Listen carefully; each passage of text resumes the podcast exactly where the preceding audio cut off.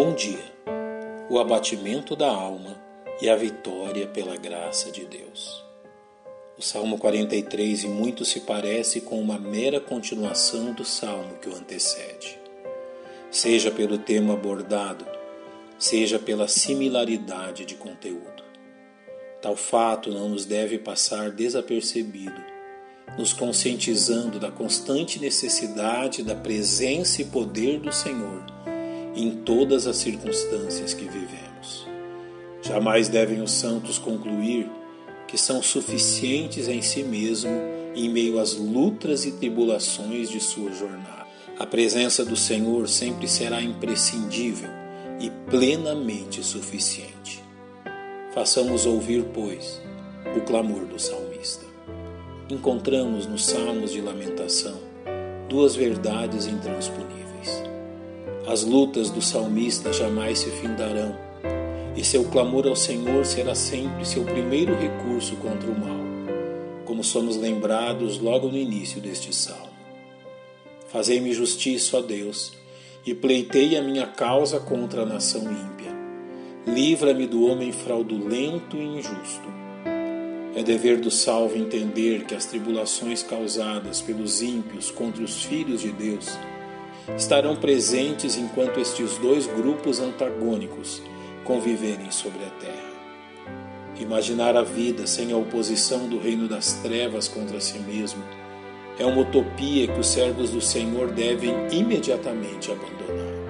A esta infindável oposição soma-se a fraqueza do coração humano, lutando contra pecados internos que o procuram desviar da confiança no Senhor como tão intimamente revela o salmista.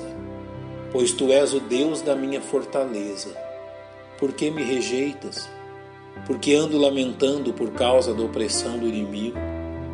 Para o salmista, a debilidade de sua própria alma demonstra-se ainda mais pesada que a oposição dos ímpios.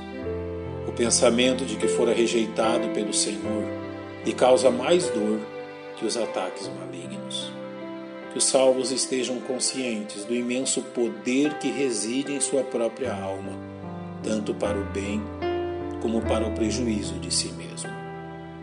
Em sua resistência contra o abatimento de sua alma, o salmista reconhece aquilo que pode lhe restaurar. Envia a tua luz e a tua verdade, para que me guiem e me levem ao teu santo monte e aos teus tabernáculos. A luz e a verdade serão sempre o guia fiel dos santos, a fim de conduzi-los à segurança e firmeza no Senhor, como o próprio Saltério nos faz saber. Lâmpada para os meus pés é a tua palavra e luz para o meu caminho.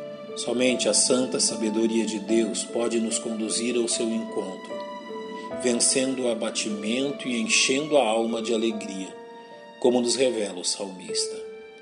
Então irei ao altar de Deus, a Deus, que é a minha grande alegria, e com harpa te louvarei, ó Deus, Deus meu. Perceba a progressão no argumento do salmista nesses dois versos.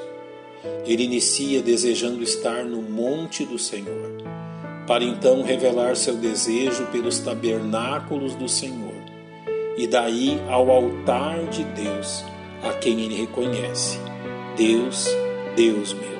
Ele não se satisfez com a mera presença em um lugar santo, nem adentrar ao santuário e dali acessar o altar. Sua alma encontrou plena satisfação apenas no próprio Deus e na comunhão pessoal com Ele. Que isto nos sirva de encorajamento. Semelhança do Salmo 42, este salmo também se encerra com a dura indagação do salmista à sua própria alma. Porque estás abatido, a minha alma, e porque te perturbas dentro de mim? Sua resposta a si mesmo é firme e vigorosa.